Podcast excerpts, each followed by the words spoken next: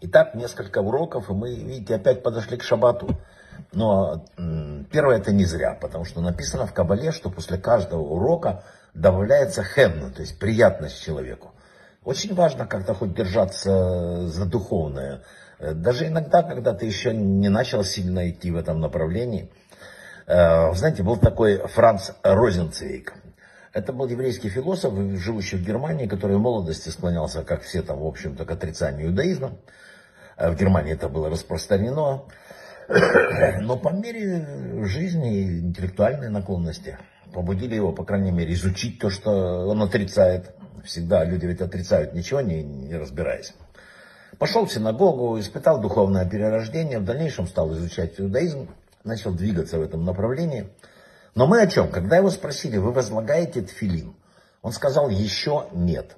Понимаете, не нет, а еще нет. А связь между этими колоссальная, это разница огромная. Нет подразумевает, что я не делаю этого сейчас, не собираюсь делать в дальнейшем. Еще нет означает, что хотя в данный момент я чего-то не делаю, но тем не менее оставляю возможность открытой надеюсь, что скоро придет время, когда я буду готов, например, сделать, к примеру, тфилин частью повседневной жизни. Еще нет, это очень важный подход, который под, под, нужен нам. Это хороший подход. Потому что нет человека, который все достиг. Нам есть всегда куда расти, мы всегда должны стремиться к покорению нового, нового. Если мы в настоящий момент делаем что-то хорошее, нет причины не начать это делать э, завтра еще больше. Если мы чего-то не знаем, если мы э, там как где-то еще не дошли, ну и что-то, мало ли что, процесс, процесс он не быстрый.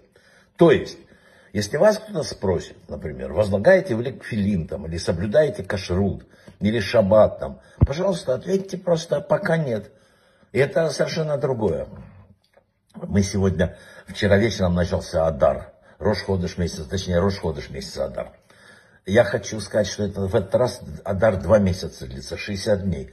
Говорят все мудрецы, что когда часть некошерного меньше 1,60, это 60 часть, убивает все, и некошерное, попавшее в кошерное, растворяется. Написано 60 дней Адара, это 60 дней радости. С увеличением Адара увеличивается, с приходом Адара увеличивается радость. А 60 дней растворить может любое. То есть мы, э, у нас есть большая надежда, что эти 60 дней наконец победят. Победят, и мы, мы, мы увидим улыбку наконец. Но, знаете, самим нельзя сидеть, написано, с печальным образом лица. Надо двигаться в Адаре, в Адаре надо начать улыбаться. Если ты улыбаешься, и Адар тебе улыбается. Мы в этот сегодня великий будет тоже очередной великий шаббат, да? Мы, это шаббат Шкалим. Это первая из четырех специальных глав, которые идут перед э, Пуримом, Пейсихом и так далее. Э, я имею в виду вставочки такие, которые мы читаем. Эти главы настраивают нас, написано, на духовное очищение. И э, сейчас сердце должно быть такое, э, он должен выйти из Египта человек. Ему дается сейчас, пока мы идем, вот это вот все очищ, очищаться, очищаться. Чтобы заслужить, мы должны быть, э, в первую очередь, э, показать ему там наверху, что мы движемся, а не стоим, да. Написано, что одно из самых таких сложных вещей, которые человек должен себе исправить, это что? Это одна из них зависть, да?